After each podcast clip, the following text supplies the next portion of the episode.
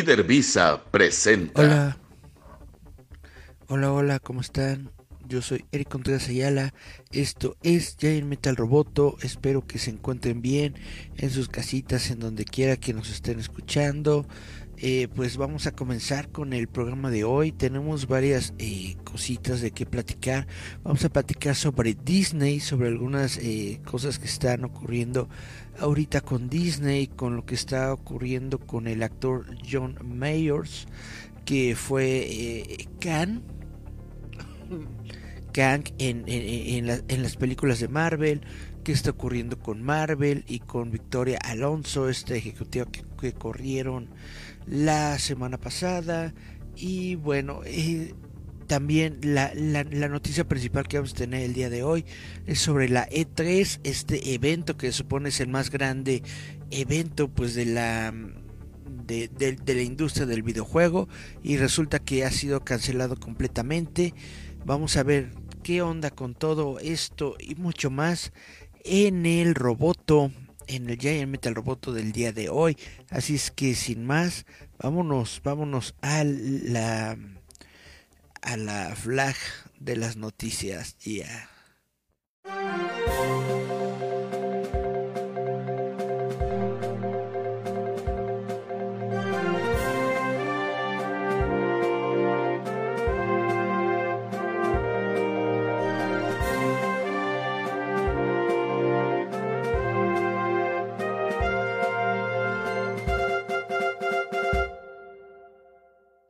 Líder Visa presenta.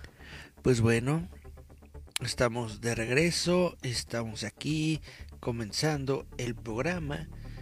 Les, les tengo que ser honestos, andaba yo este apuradito ahorita con el guion, porque andaba viendo otro live stream, andaba viendo eh, a, a Miriam jugando, eh, está jugando Grand Theft Auto y pues estuve ahí un buen rato viéndola jugar y se, y se me olvidó, se me olvidó por completo el paso del tiempo. O sea, sí sabía que hoy, que hoy teníamos programa, pero se me pasó por completo el paso del tiempo. Yo pensé que era mucho más temprano. En fin, ya, vamos a darle la E3. ¿Ustedes saben qué es la E3? La E3 se supone, se dice, se ha eh, conversado muchas, muchas veces que es el evento más grande de la industria de los videojuegos. Es el evento en donde, ¿no? La, la gente, la crema innata de los videojuegos tiene que estar. Es prácticamente como la Comic Con de los videojuegos. Y resulta que la E3 se ha cancelado en este año. ¿Por qué es importante la E3? Muchas veces ahí se dan eh, exclusivas, ahí se dan lanzamientos, ahí se dan trailers y cosas así. Pero últimamente, en la época actual, en la época del Internet, pues básicamente todo, toda empresa que se dedique a algo puede poner su propio canal de, de internet, puede poner su propio canal en, en YouTube o en cualquier otra eh, plataforma de entretenimiento que tenga cierta audiencia y desde ahí pues lanzar todos sus mensajes. Por ejemplo, Sony, Sony lo ha hecho ya varias veces con su Sony State of Play. Ahí se muestran todos los trailers y cosas de lo nuevo que van a sacar. Nintendo lo ha hecho con su Nintendo Switch. em, así se llaman, ¿no? Sus no, Nintendo Live Event, creo que se llaman. En fin, hay muchas, muchas, muchas, eh, pues, organizaciones que lo han estado haciendo.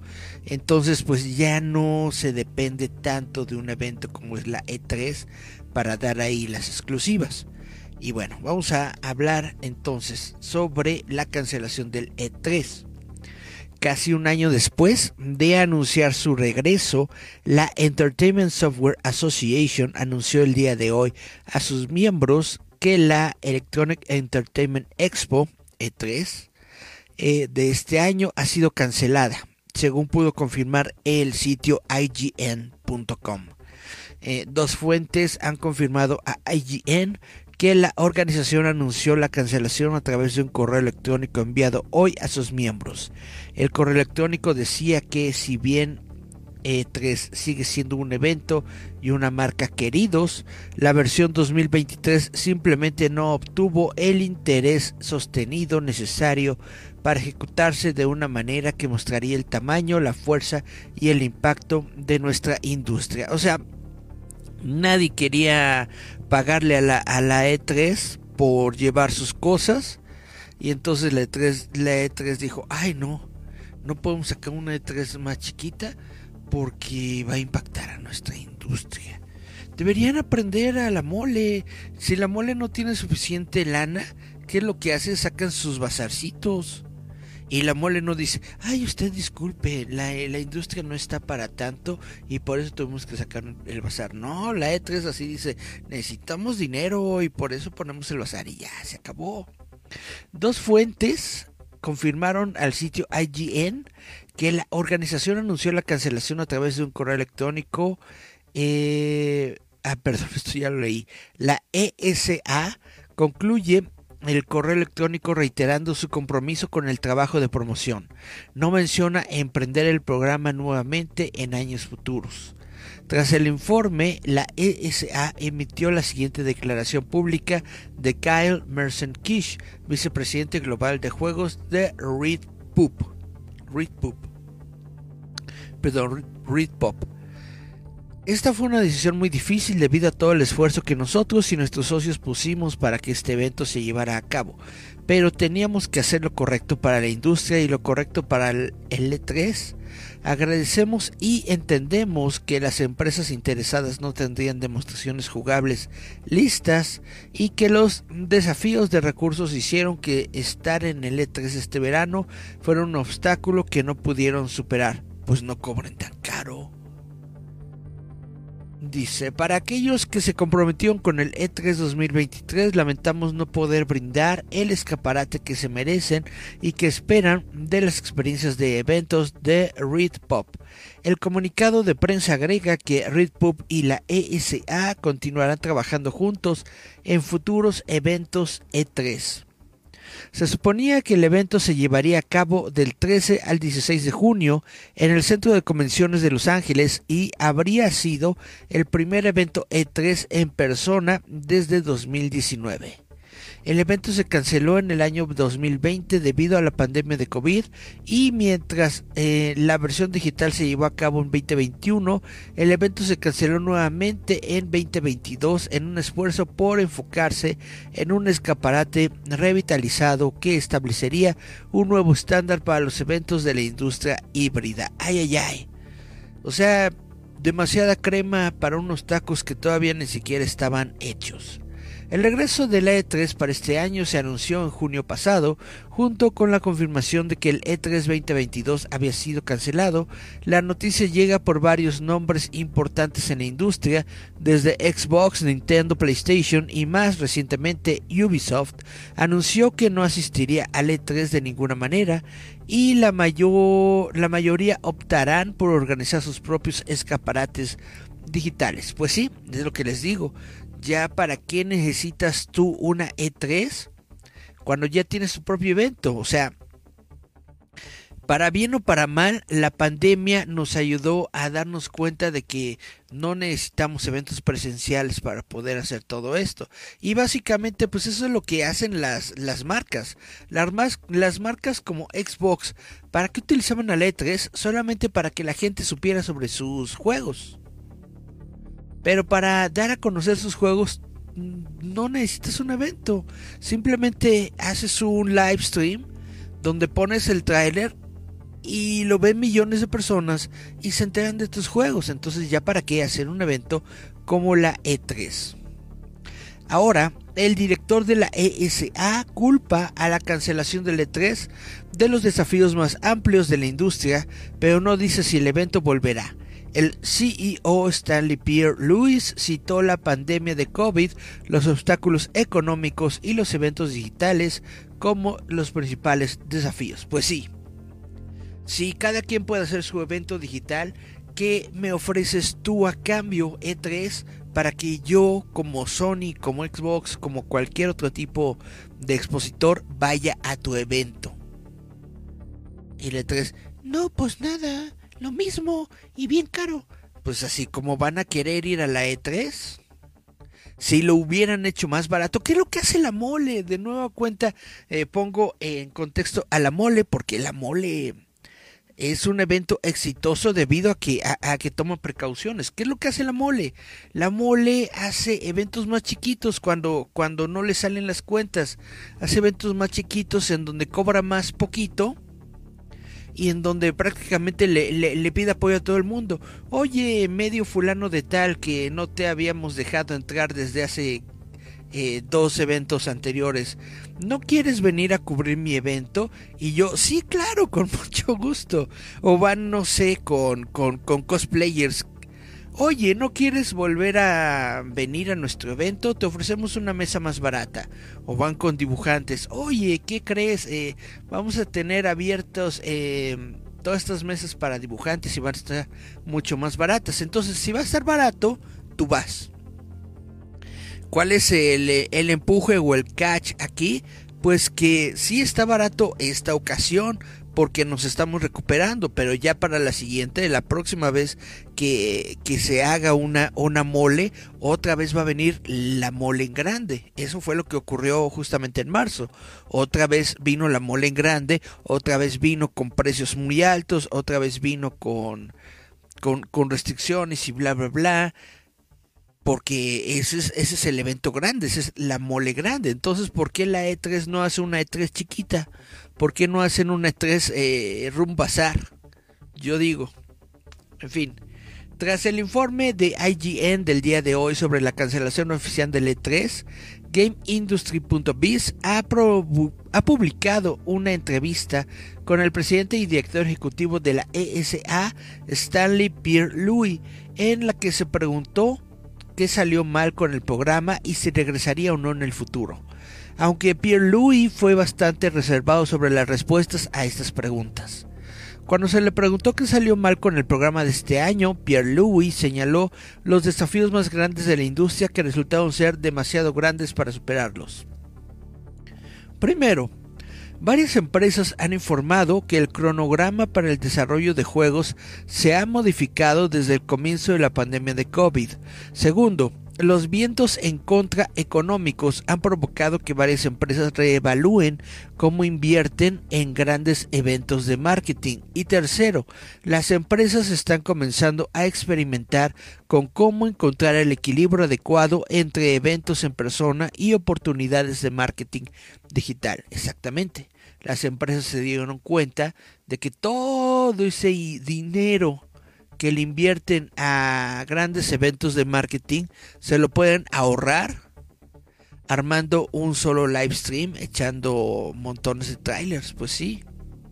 Más adelante en la entrevista se le preguntó a Pierre Louis si los miembros de la ESA ya no estaban interesados en el evento, cómo sería el E3 si continuara, si el E3 necesitaba que los tres titulares de la gran plataforma tuvieran alguna posibilidad de éxito y si el E3 regresará en 2024. Pierre-Louis no proporcionó ninguna respuesta directa a ninguna de estas preguntas, aunque sí pareció negar que la comunicación fuera un problema en la configuración del E3. Confirmó directamente que la cancelación del E3 no afectaría el trabajo de promoción de la ESA para la industria de los juegos. La ESA anunció la cancelación del E3 2023 a sus miembros el día de hoy, afirmando en un correo electrónico que la versión 2023 simplemente no obtuvo el interés sostenido necesario para ejecutarlo. Ok. Esta es la última de una serie de cancelaciones de lo que alguna vez fue el mayor evento de juegos luego de la cancelación de 2020 durante el apogeo de la pandemia de COVID-19 y otra cancelación en 2022 interrumpida por un evento digital más silencioso en el 2021. O sea, ¿qué es lo que están diciendo aquí? La ESA, que es la Entertainment eh, Software Association, ¿A qué se dedica la ESA? Pues básicamente a darle difusión a, los videojuegos. Entonces no van a cerrar su negocio. Si tú eres una empresa de videojuegos y quieres que te den difusión, la ESA te va a dar difusión. Obviamente no le va a decir no, no nos dé su dinero. Pero el gran evento que impulsaba la ESA y que hacía que le llegara más dinero era la E3. La E3 a la E3 la gente no se está queriendo eh, inscribir. Las grandes compañías que tienen la lana, el moche, ya no, ya, ya, ya no quieren aportar a la E3. Entonces, ¿qué es lo que tienen que hacer? Pues tienen que cambiar la manera en la que se realiza la E3. Se están viendo que un evento digital es más, eh, les produce más a estas empresas, pues a lo mejor cambiarlo de vuelta a digital, a lo mejor eh, cobrar menos con, con, con, tal de poder pasar los trailers de nuevos eventos, de, nuevos videojuegos, perdón, en el evento de la E3. Eso sería como que lo más lógico que tú puedes hacer siendo la E3. Ah, no pero están testarudos y están tercos. No, nosotros somos la E3, nosotros somos el estándar de la industria. ¿Cómo nos vamos a rebajar estas cosas? Y entonces por eso pasa lo que pasa. Chan, chan, chan y guara, guara, guara.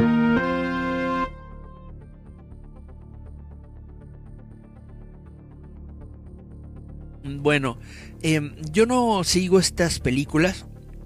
La verdad no las he visto Solamente vi la 1 y solamente la vi en pedacitos y me aburrió tanto que dejé que, no volví a, seguir las, las, secuelas. Pero sé que hay mucha gente allá afuera, tú, te estoy viendo a ti, mm, a la que le gusta mucho la saga de Rápidos y Furiosos. A ti te estoy viendo. Entonces por eso estoy, eh, vamos a hacer una nota sobre la saga de eh, Rápidos y Furiosos. Eh, la saga Fast está llegando a su conclusión, comenzando con el lanzamiento de Fast X este mayo. La estrella de la franquicia Vin Diesel se ha burlado de que las películas aún tienen que despedirse del personaje del difunto Paul Walker, Brian O'Connor, antes de que la serie llegue a su fin. En una entrevista con Total Film, Diesel se burló. No, esto está mal traducido. No se burló básicamente dijo, anunció, Brian podría aparecer de alguna manera en el final de Fast and Furious.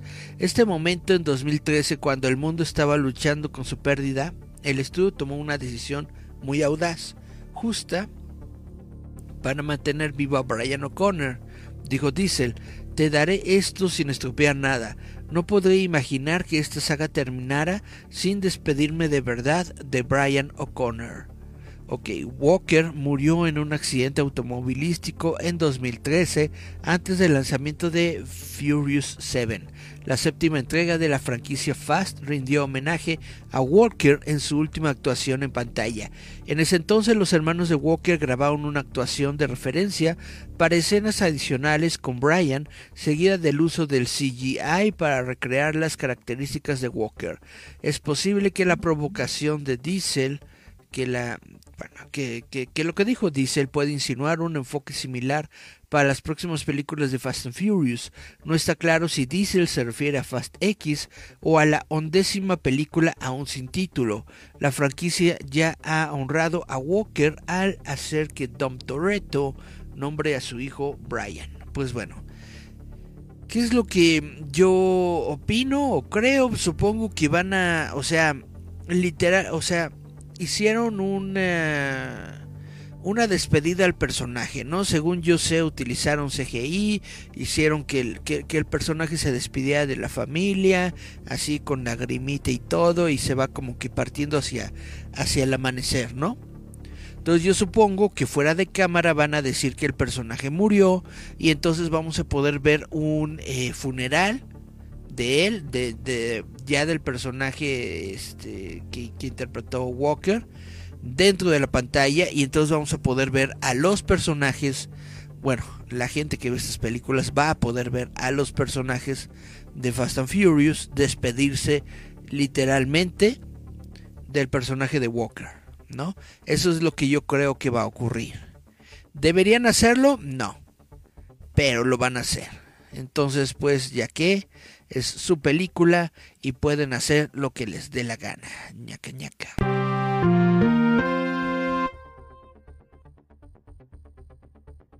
Bueno, ahora vamos a hablar sobre Netflix porque resulta que acaban de anunciar el anime de Scott Pilgrim y va a ser protagonizado ni más ni menos que por el mismo casting que hizo la película. Michael Cera y el elenco completo de la película. Ya, un anime de Scott Pilgrim está en camino desde Netflix protagonizado por Michael Cera, Chris Evans, Brian Larson, Bry Larson y todo el elenco original de la película como actores de voz.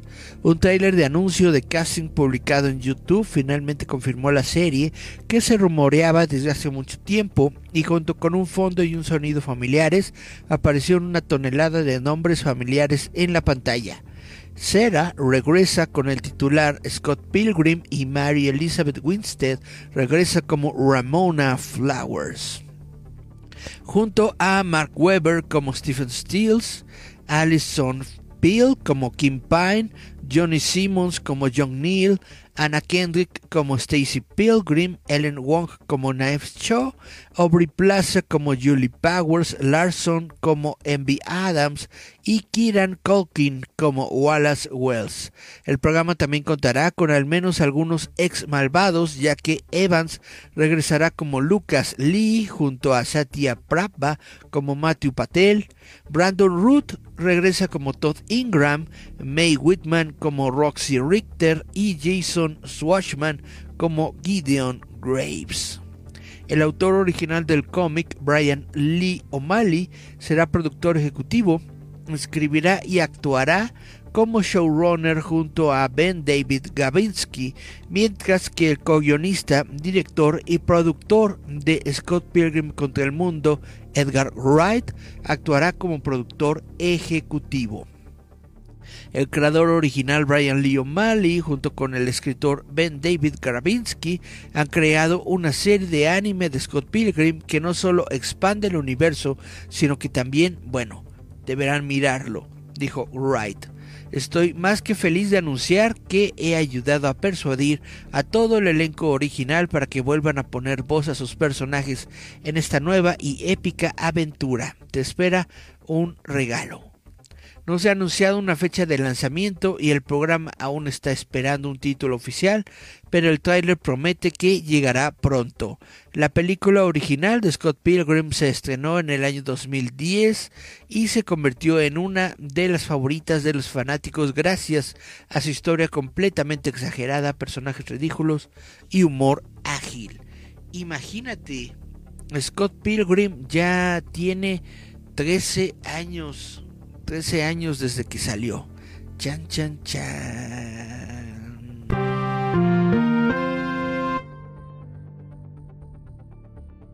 Bueno, eh, hay otra serie de televisión que se llama Bienvenido a Derry, que es una precuela de It. Y la noticia que les tengo el día de hoy es que Bill Skarsgård no volverá a interpretar a Pennywise en la precuela de It. La precuela de Stephen King, Welcome to Derry, no contará con Bill Skarsgård como el payaso icónico. Durante una entrevista con Jake Stakes, el popular actor de Pennywise confirmó que no regresará para la precuela. A partir de ahora no estoy involucrado actualmente en esto, dijo. Si alguien más puede hacerlo, mi consejo sería hágalo usted mismo. Hazlo tuyo, diviértete con esto. Lo que encontré placentero en este personaje es lo abstracto que era. Skarsgård interpretó por primera vez a Pennywise en la adaptación de Stephen King's It de 2017, ahora conocida como It Capítulo 1. La película está protagonizada por Jaden Lieberman como Bill Denbrough, el líder de un grupo de niños de Derry conocido como el Club de los Perdedores, que están siendo perseguidos por el payaso sobrenatural Pennywise. Skarsgård recibió muchos elogios por su papel y luego regresó en la secuela de 2019 It Chapter 2, It Capítulo 2, completando efectivamente esta nueva adaptación que se, haya, que se había dividido en dos películas. Aunque una serie de precuelas ha estado en desarrollo desde el año pasado, todavía se sabe muy poco al respecto, incluso el título en sí es un título provisional, ya que eh, Bienvenidos a Derry no es el título final que va a tener esta serie. Pocas novedades concretas hasta el momento, todavía no tenemos muchas noticias sobre Welcome to Derry porque no está claro qué personajes de It de Stephen King regresarán. Pero bueno, ya sabemos que Pennywise, el payaso Pennywise, si es que regresa, no será interpretado de nueva cuenta por Bill Skarsgård. Ñaca, ñaca, ñaca.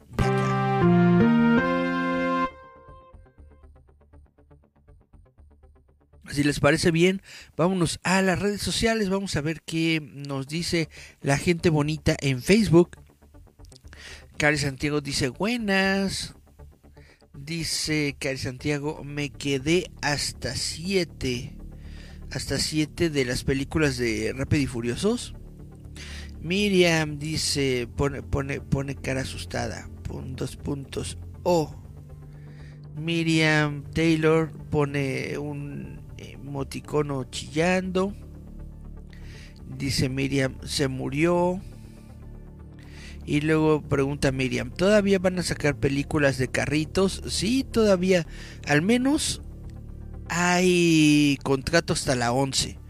Eh, van en la 9. La próxima película va a ser eh, Rápidos y Furiosos 10. Y todavía hay una 11. Dice Miriam, épale, Grogu tiene sombrero. Exactamente, tiene su sombrerito. Dice Miriam, ¿cómo? ¿Cómo que? Y luego dice, no digas. Ah, no digo qué. dice Cari Santiago, lo que hicieron en las 7 fue que se quedó siendo feliz con su familia. Ah, pues yo no vi las 7, pero qué padre, qué bonito. Dice eh, Miriam, no veo anime, pero sin problemas me veo este. Se suena bien, suena interesante y más que van a regresar todas las voces originales de la película. Dice Miriam, ala. Y luego dice ASDFG, ña, ña, ña. Y luego pone un iconito chillando. Y luego dice que buen elenco se cargará Scott. Esto lo dice Cari Santiago. Y Miriam dice, ¿qué? Y luego Cari Santiago dice, ah, yo, yo no habrá papi Skarsgård en It. Ah, se están quejando de lo de Skarsgård, sí. Ya no habrá Skarsgård en It. Y luego dice Miriam, estuvo chafona, pero ok. Supongo que están hablando de la película de, de It. La verdad, eh, solamente vi la primera. No he visto la segunda parte. Dice, la parte 2 me dio sueño, pero Skarsgård, uff. No he visto la segunda parte. Y dice Miriam, eh, ¿cómo que van 8 o 9 películas? Sí, van 9 películas. Porque la siguiente estrenar es eh, Rápidos y Furiosos X, o sea, 10 en romano. Y ya después sigue la 11. Entonces, esto es lo que aparentemente va a ocurrir con el personaje de Peter Walker. Que yo, yo me imagino que le van a hacer su funeral dentro de la película. Dice Cari Santiago, no veas la segunda parte. Pues la verdad no tengo como que muchas ganas de verla. A lo mejor por completista luego me la viento. Pero así que digas, uy, wow, está en mi lista de, de, películas que tengo que ver. Pues la verdad es que no. No la tengo por ahí no es que no me haya gustado la parte 1, sino que simple y sencillamente tengo que ser honesto, luego no soy muy fan de, de Stephen King, Pero ah, la gente me va a decir, oh, ¿cómo va a ser posible? Stephen King es el dios del terror y no sé qué y bla, bla, bla. Y me van a funar, entonces mejor no digo nada. Vámonos entonces a unas notas que les tengo sobre Disney. Disney. Porque resulta que Mar Disney absorbe Marvel Entertainment en medio de despidos y despide al presidente Ike Permuter. Y usted, eh, ustedes se preguntarán, ¿Cómo? ¿Cómo que Disney absorbe Marvel? ¿No se supone que Marvel ya era de Disney? Sí. Disney compró a Marvel. Pero es muy diferente comprar una empresa a absorberla. En el sentido de que Disney le permite a Marvel hacer lo que le dé la gana. Disney eh, tiene ingresos de Marvel Marvel recibe dinero de Disney, pero hasta ahí. O sea, sí hay una junta de, de, ejecutivos para ver cómo, cómo, cómo van las cosas y todo esto. Pero en general, Disney deja que Marvel Entertainment haga lo que haga lo que lo que hace. ¿Por qué? Porque Disney compró Marvel Entertainment siendo una empresa funcional. Disney no compró a Marvel estando en, números rojos. Disney no compró a Marvel estando en decadencia. Disney compró Marvel Entertainment siendo Marvel una empresa eh, hecha y con, con, éxitos en taquilla. O sea, para cuando Disney compró a Marvel, Marvel ya tenía la película número uno de, de sus tiempos, que era Iron Man. Entonces nada de que vaya e, eso es lo que les quiero dar a entender. Mm, compraron a Marvel, pero Disney no se metía tanto en, las cosas que hacía Marvel. Simplemente era como su caja chica, ¿no? Así, ay, necesitamos 20 mil dólares. Ay, pues a ver, dile a Marvel. Marvel hizo como, como 80 millones en taquilla. Y entonces ahí van, y ya sacan su lanita, ¿no? Bueno, total que ahora sí Disney está absorbiendo a Marvel Entertainment. ¿Qué significa esto? Que ahora sí Disney y Marvel básicamente están en el mismo cuerpo. Hagan de cuenta que hicieron simbiosis y chan chan chan chan chan chan chan chan. Las medidas de reducción de costos de Disney han llegado a los niveles más altos de la compañía Isaac Ike Permuter, presidente de Marvel Entertainment, ha sido despedido. Eh, ya que su división, que está separada de Marvel Studios, es absorbida por otras unidades de Disney.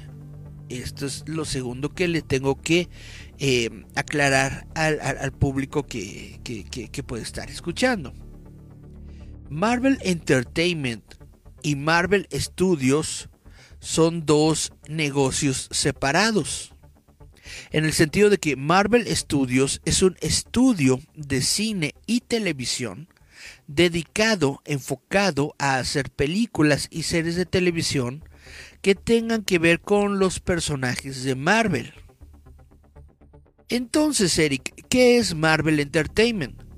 Marvel Entertainment es todo el negocio de Marvel que no tiene que ver con cine y televisión. Marvel Entertainment se encarga de chan chan chan los cómics de Marvel. Junto con Permuter, el copresidente de Marvel Entertainment Rob Stephens y el abogado principal John Turkins, John Turitzin también fueron despedidos. Dan Buckley, presidente de la división, se queda y reportará al jefe de Marvel Studios, Kevin Feige. La portavoz de Disney confirmó las salidas a Variety. Permuter, de 80 años, que aún posee una parte considerable de las acciones de Disney, estuvo en el centro de la lucha de meses del inversionista activista Nelson Peltz para unirse a la junta de Disney. Variety informó en febrero que el respaldo de Perlmutter a Pets se debió, al menos en parte, a la decisión del CEO Bob Iger de cortar el control de Perlmutter sobre Marvel Studios en 2015, lo que finalmente redujo Marvel Entertainment a no mucho más que productos de consumo y publicación de cómics. Eso es lo que hace Marvel Entertainment. Los juguetes y los cómics. La decisión de despedir a Perlmutter como parte de la medida de reducción de costos de Disney es irónica si se tiene en cuenta la infame reputación de que tiene Perlmutter por escatimar centavos. Desde celebrar eventos de prensa de Marvel Studios en las oficinas de Disney hasta obligar a los empleados a reutilizar los suministros de oficina. ¡Ey, ey, ey! Ese clip, ese clipcito no lo vais a tirar, ¿eh? Todavía sirve. Permuter vendió Marvel a Disney en 2009 por 4 mil millones, una cifra que la compañía ha recuperado varias veces, cuando Marvel Studios se convirtió en un gigante de la taquilla que dominó la industria en la década de 2010, tomó el control de Marvel Entertainment por primera vez en la década de 1990, cuando la editorial de cómics estaba al borde de la bancarrota y se incorporó a Toy Biz. Hubo una época en que Marvel, eh, que los jefes de Marvel eran los jefes de la juguetera Toy Biz. La compañía de juguetes co-dirigida por Permuter y A.B. Arad. Eh, The New York Times fue el primero en informar sobre la salida de Permuter de Disney. ¿Qué significa esto? Básicamente le están diciendo a Permuter adiós Superman, bye bye bye bye, pero como es Marvel, tiene que ser que adiós Spider-Man, bye bye bye bye. Y le están dando todo el control en las manitas capaces de Kevin Feige. Kevin Feige es el director de Marvel Studios. Ahora, me preocupa. ¿Por qué me preocupa? Porque eh, son demasiadas responsabilidades en las manitas de Kevin Feige. ¿Será capaz de mantener el control de todo Marvel? Hay que, hay que verlo.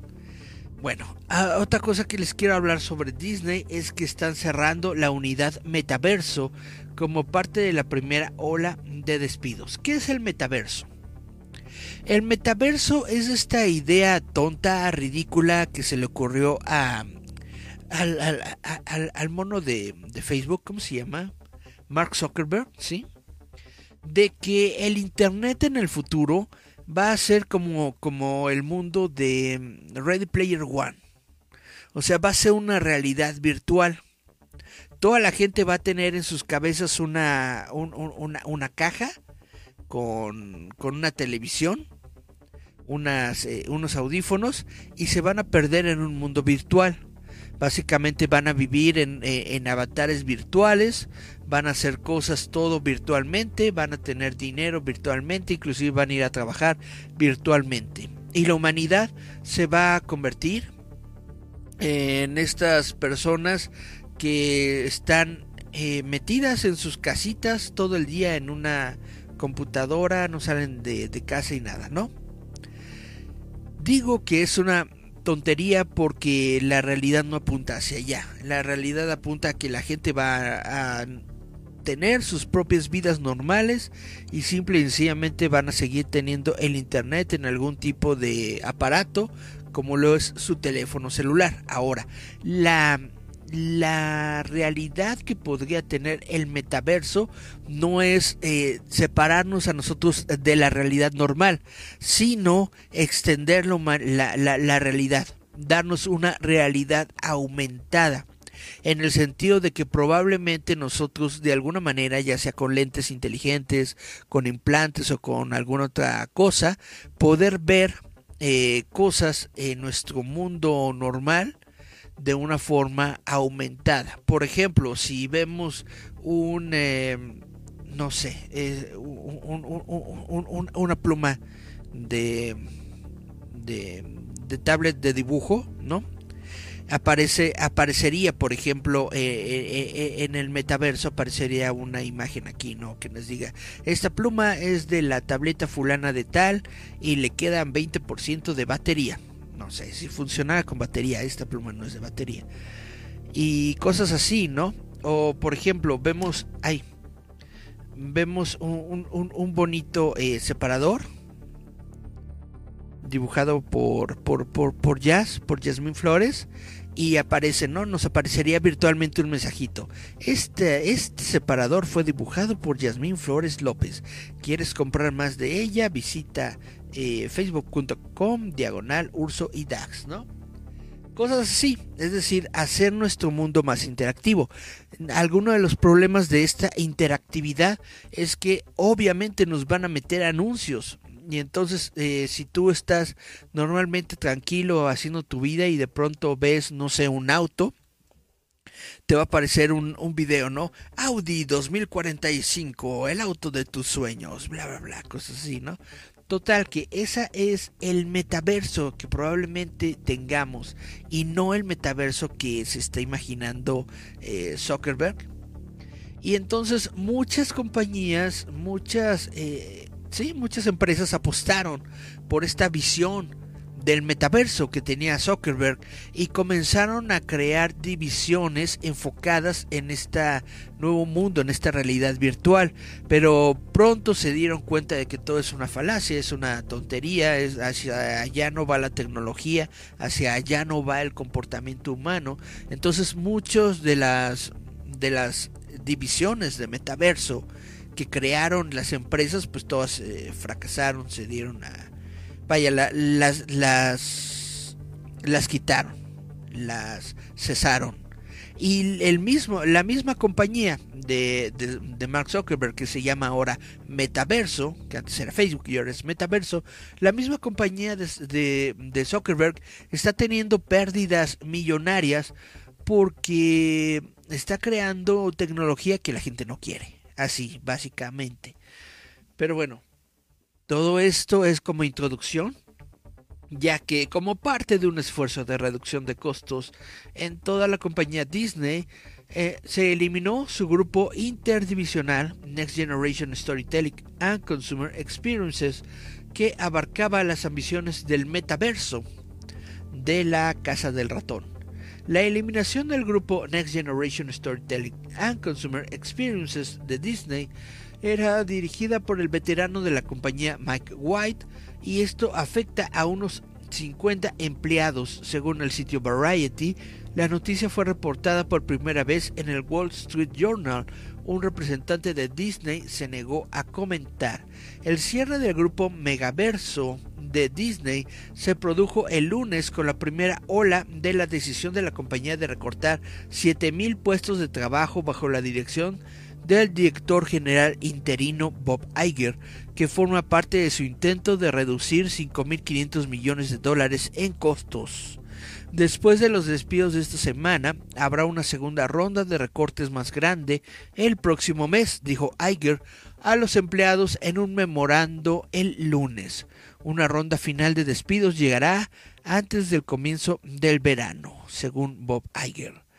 Se espera que White permanezca en Disney, pero el estado de otros miembros de la unidad del metaverso no está claro. Además de servir como vicepresidente senior del Next Generation Storytelling and Consumer Experiences, White ha estado a cargo del equipo de productos digitales de consumo de Disney, supervisando la estrategia tecnológica, los equipos de ingeniería y productos encargados de desarrollar experiencias digitales en marcas como ABC, ABC News, Disney, ESPN, FX, Marvel, National Geographic y Star Wars. Después de unirse a Disney en 2011, White dirigió anteriormente organizaciones de tecnología en Disney Parks Experience eh, and Products, Disney Consumer Products and Interactive Media y Disney Interactive.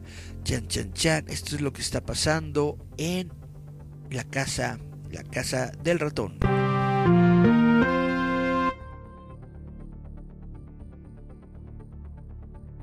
Y bueno, ahora hablando de Marvel, el gran problema de Marvel es la controvertida salida de Victoria Alonso, que presenta un raro drama público para el estudio. Desde la decepción de taquilla de Quantum Mania hasta las acusaciones de asalto contra la estrella Jonathan Majors, Marvel Studios está enfrentando en estos momentos una crisis tras otra. Desde 2008, Marvel Studios ha sido el modelo mismo de un mini estudio moderno. El director creativo Kevin Feige y su pequeño establo de ejecutivos han entregado de manera confiable una serie ininterrumpida de éxitos de taquilla globales a los cines y a partir de 2021 programas de televisión exitosos para Disney Plus.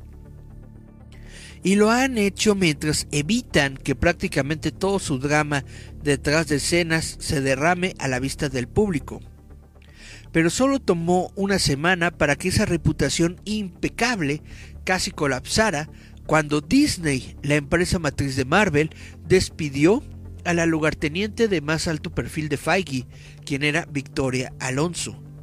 Después de 17 años de la empresa, más recientemente como presidente de física, postproducción, visual, efectos visuales y animación. Fuentes de Disney dicen que Alonso fue despedida por su decisión de trabajar en la película de Amazon Studios eh, Argentina 1985 como productora de esta película sin notificar a la organización de autoría de gestión de la compañía, un comité que aprueba las actividades comerciales extracurriculares. Por ejemplo, el ejecutivo de Disney, eh, Sean Bailey, obtuvo su aprobación para intervenir en Teremana, la compañía de tequila de Dwayne Johnson. Las cosas se volvieron insostenibles, dicen estas fuentes, luego de que Alonso continuaba promocionando Argentina 1985 durante la temporada de premios, a pesar de haber firmado un contrato laboral que le prohibía expresamente hacerlo. La abogada de Alonso, Patty Glazer, califica esta afirmación de absolutamente ridícula y responde que el ejecutivo fue despedido cuando ella se negó a hacer algo que creía reprobable, aunque no han dicho que fue. El tema predominante de la prensa es que Alonso ha hecho recientemente su creencia apasionada en ampliar la representación de Marvel, lo que hace que su amargada salida de Disney sea mucho más notable. Podría decirle que es la ejecutiva latina más destacada de la industria cinematográfica y se preocupa por alinearse con organizaciones de la intersección de las comunidades que representa, como Reframe, la iniciativa fundada y dirigida por Women in Film y el Instituto Sundance para promover la diversidad en los platos cinematográficos y en suites ejecutivas. Básicamente, esta mujer, Victoria Alonso, era eh, la ejecutiva woke dentro de Marvel. Ella es la que estaba eh, dirigiendo todas estas iniciativas de inclusión, de mujeres, de representación, bla, bla, bla.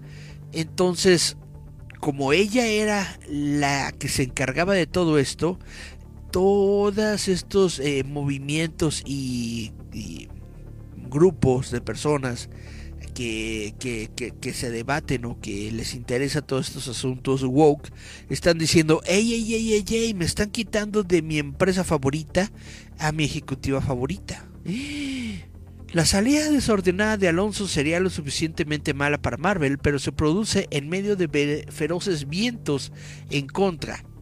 Es poco probable que Ant-Man and the Wasp Quantum Mania, quien ha tenido una recaudación bruta de 500 millones, no alcance el punto de equilibrio en su carrera teatral, lo que la convierte en la primera pérdida de dinero de la era no pandémica para Marvel. Esta película fue la última de varios títulos de Marvel, desde Thor, Love and Thunder hasta She-Hulk, Attorney and Law, y capeó las críticas por los efectos visuales de segunda categoría, uno de los dominios que eran justamente de Victoria Alonso. Como lo han hecho los artistas de VFX en repetidas ocasiones, llamó al estudio alegando que los obligaban a aceptar horas imposibles y salarios reducidos. Todo es dinero.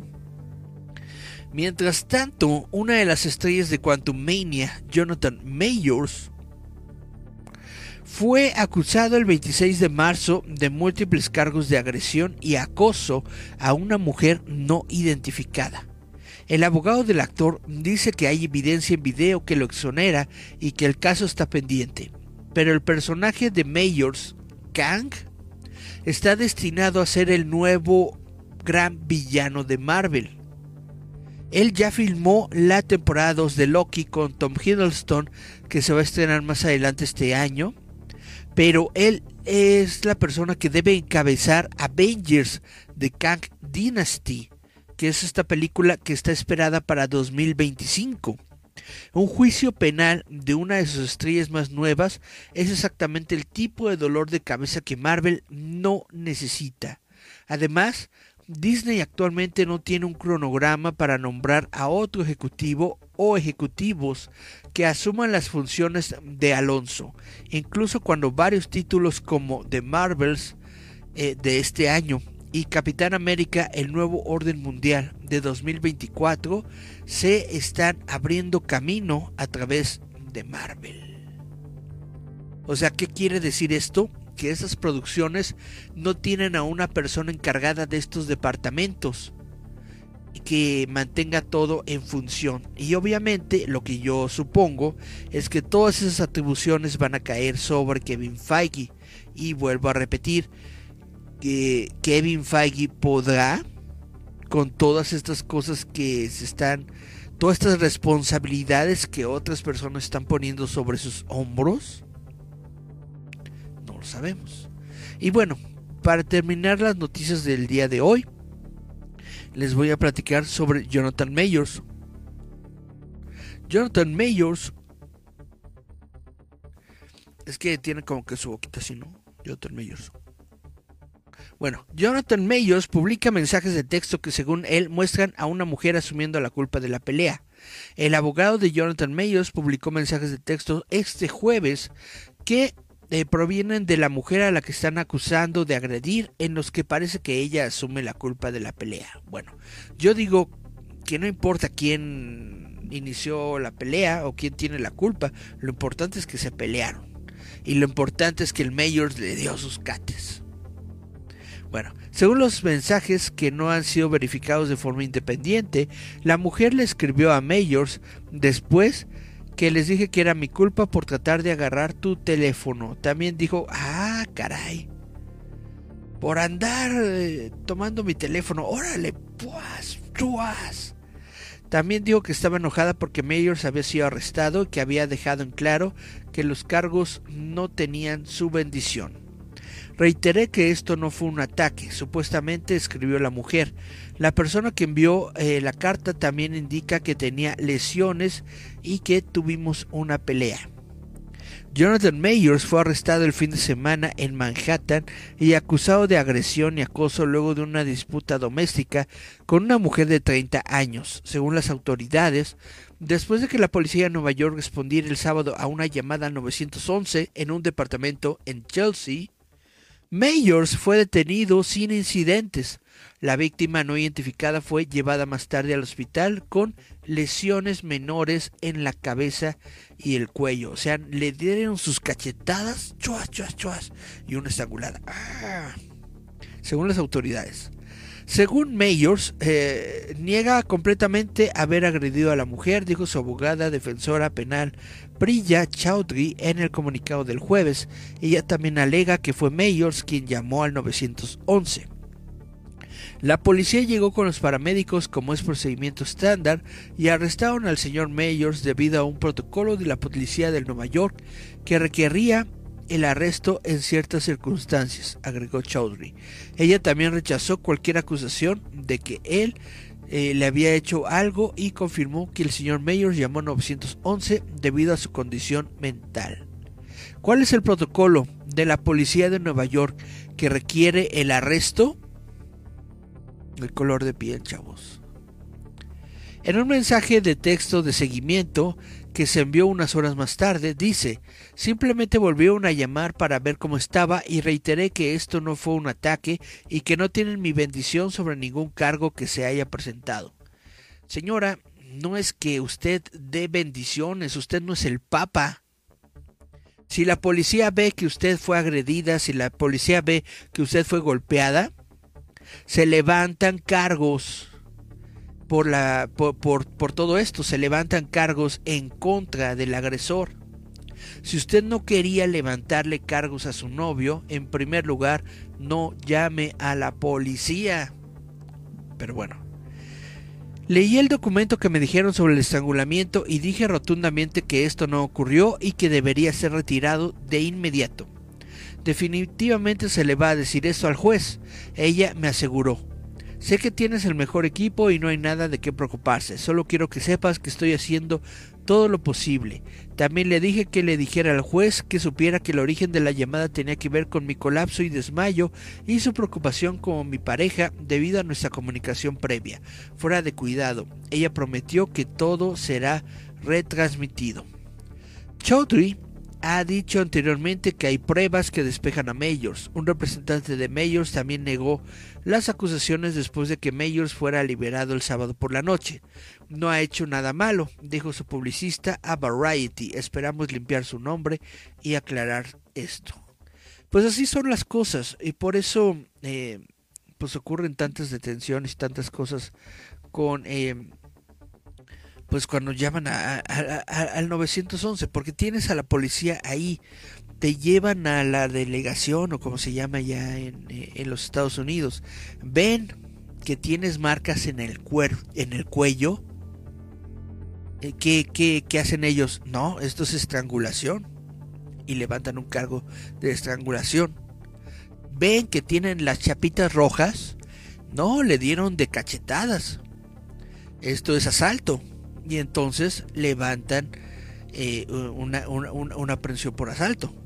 Entonces, si no quieres que, que, que, que levanten a tu, a, tu novio Chaca por las cosas que, que, pasaron cuando se pelearon, pues no le llames al 911. Así de sencillo.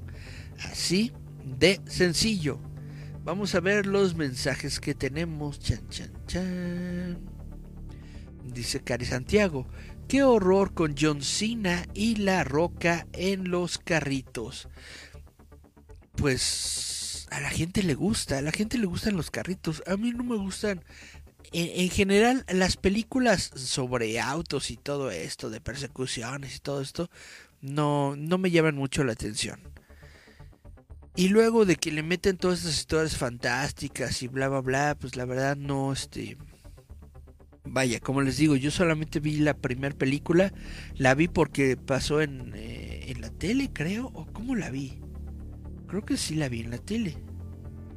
Pero ni siquiera la vi completa, solamente vi pedacitos, en fin. Así es la cosa. Dice, ese Disney, Miriam dice, ese Disney se la sabe, por eso no compra DC. Pues sí, la cuestión es de que la verdad es que el negocio eh, impreso, el negocio impreso tanto de Marvel como de DC está teniendo pérdidas.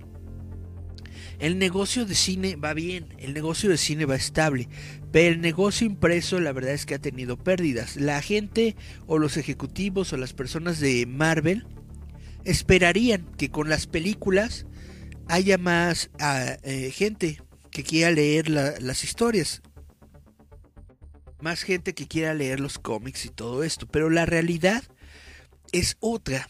La, la, realidad es que en todo el mundo, no solamente en los Estados Unidos, eh, el índice de ignorancia eh, lectora es muy, muy grande. En el sentido de que la gente no quiere leer ni siquiera un cómic la, la gente ya no quiere leer nada, la gente no quiere, eh, vaya, tienen una, eh, una capacidad de lectura muy, muy baja, muy, muy, muy deficiente. Y más lectura de comprensión, por eso luego también hay tantas peleas en, en, en, en, las redes sociales, porque la gente no entiende bien lo que está leyendo, entiende lo que quiere entender, entonces dicen, ay, este fulano de tal me dijo que soy una so, tan no sé qué y bla bla bla y entonces se pelean y, cosas así, ¿no? Entonces realmente la la ignorancia lectora está muy muy muy cañona en todo el mundo. Pero en los Estados Unidos eh, eh, eh, está bastante preocupante.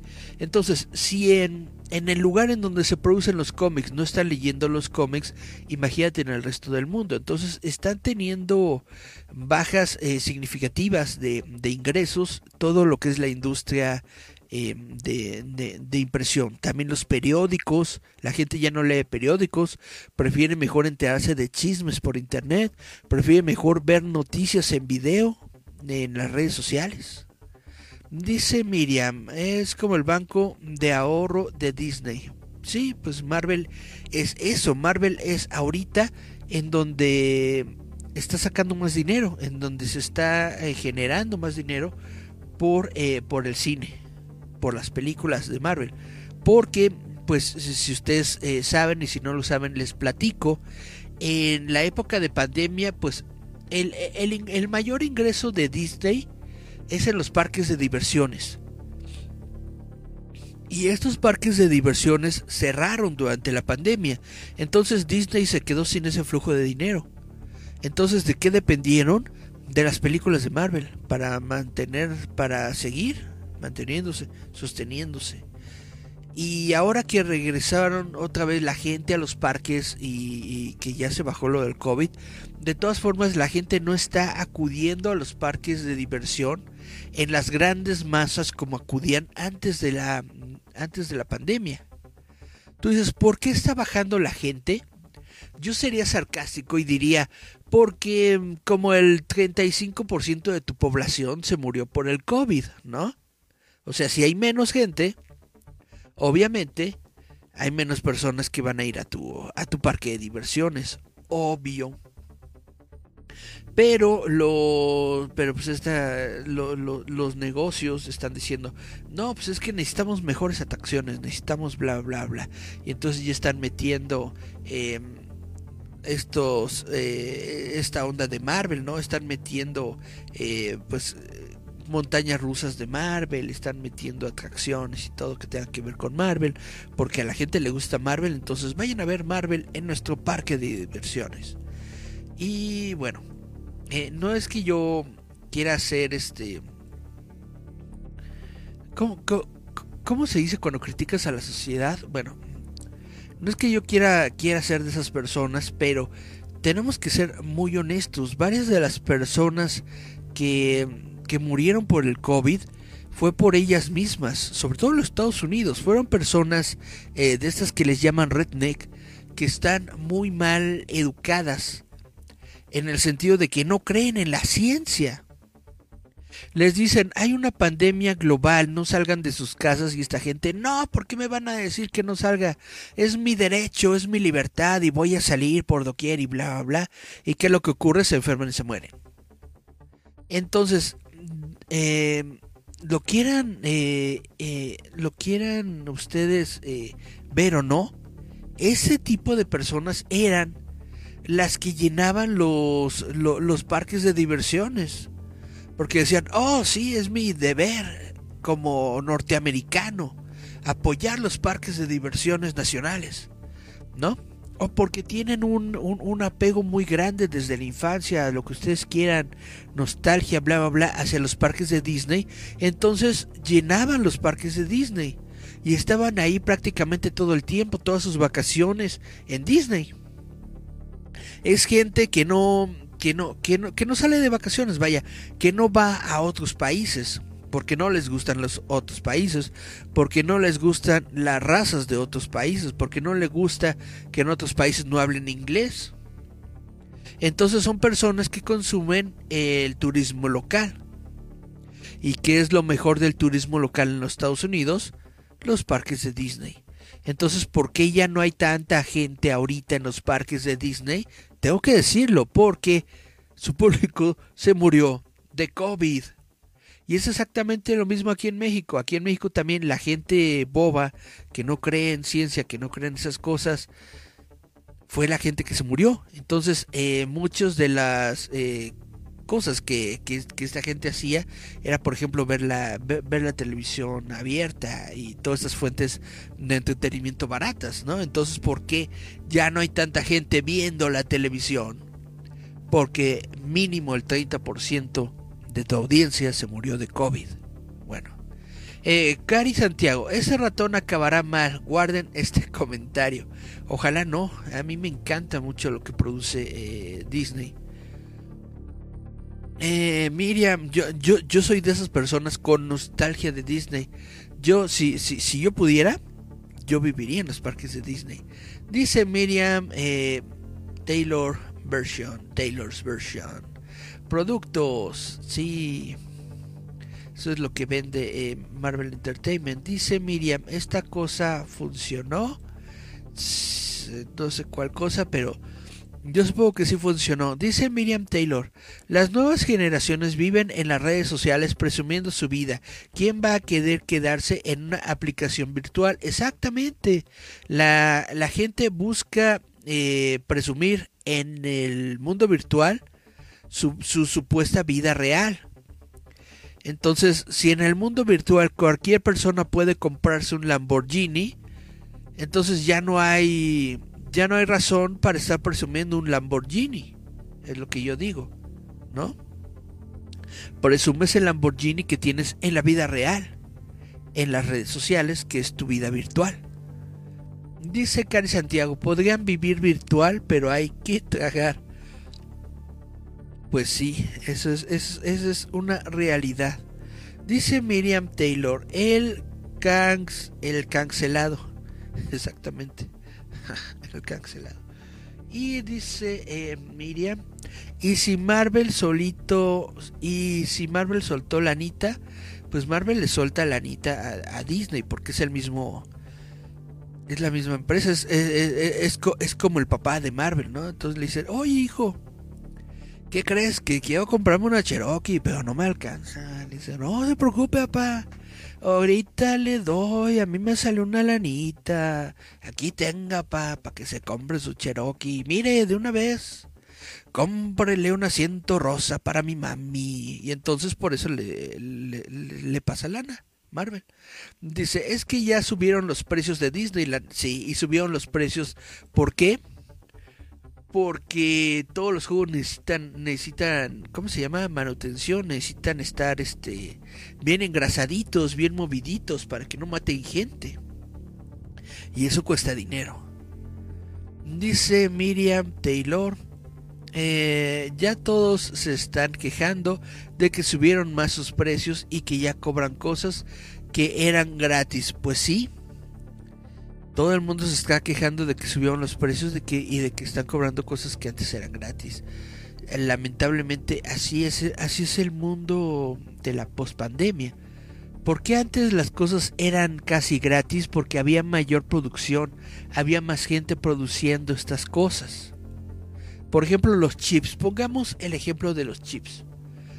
Ahorita hay una hay una escasez de chips en el mundo tecnológico. Hay una escasez de chips en el mundo de la tecnología. Esto ha provocado que muchas, muchas, reacciones, por ejemplo los videojuegos, ya no se están lanzando tantas consolas como antes porque no se pueden producir tantas consolas como antes porque no hay suficientes chips para crear estas consolas. O no sé, las tostadoras no, las tostadoras no creo que usen chips.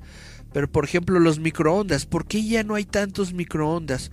Porque ya no se están produciendo tantos chips como antes para hacer tantos microondas. Y todo es por el COVID. ¿Por qué? Eh, primero se, comenzaron a, obviamente por las, este, por las... Eh, fronteras que fueron cerradas y todo esto, pues se, disminuyó la entrada y salida, ¿no? El, comercio de microchips a todo el mundo. Pero ¿por qué, ¿por qué si ya se quitaron estas fronteras, por qué seguimos amenazados con esta carencia de chips? Y vuelvo a lo mismo, porque el 30% de la población se murió y porque mínimo este, eh, de estos 30%, sin querer volver a sonar este raro, elitista o lo que sea, muchos de ellos eran trabajadores, eran trabajadores que no les permitían descansar, que decían, te vas a la fábrica a trabajar y me vale si, y me vale si te pasa, me vale si tienes COVID, tú sigues trabajando. ¿Qué es lo que sucede? Que todas esas personas a las que obligaron a seguir trabajando se murieron y entonces hay menos trabajadores, hay menos manos de obra, hay menos personas realizando chips Por eso tenemos una carencia de chips, ¿no? Ese es solamente un ejemplo. Muchas de las cuestiones que ahorita tenemos de manera económica se deben a que tenemos menos gente produciendo las cosas que antes teníamos.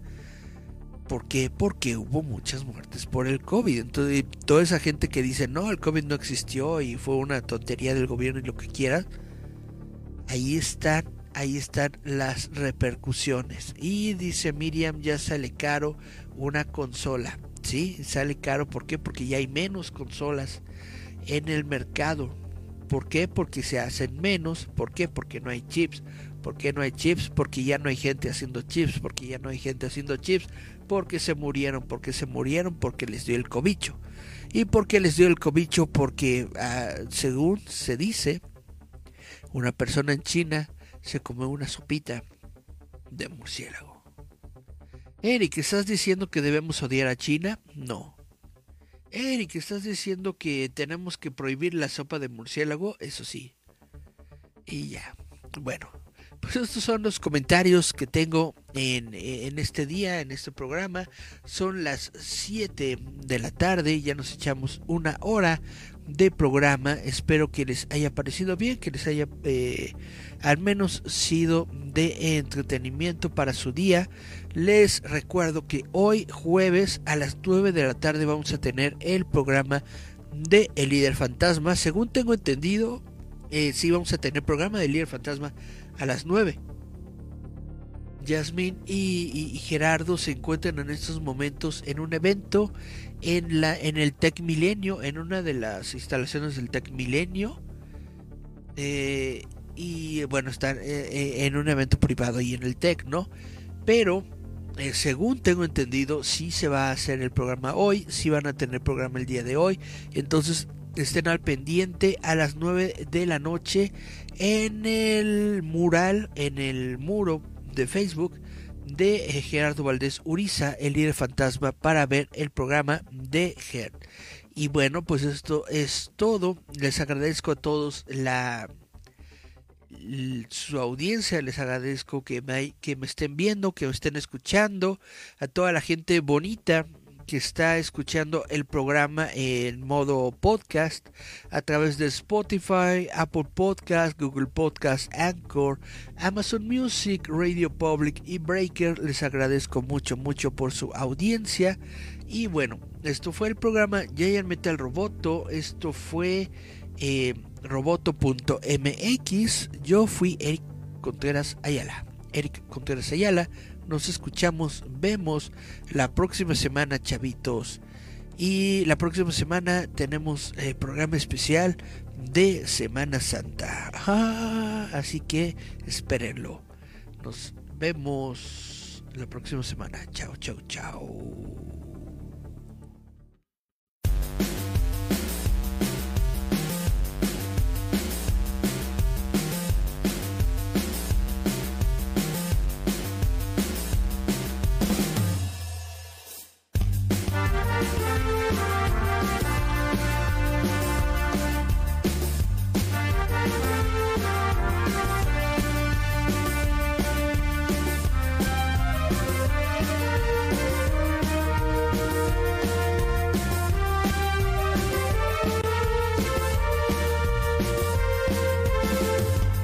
Gigantes de metal coboto, o meu 时间，真心袂通糊涂。Tenho um negro na dor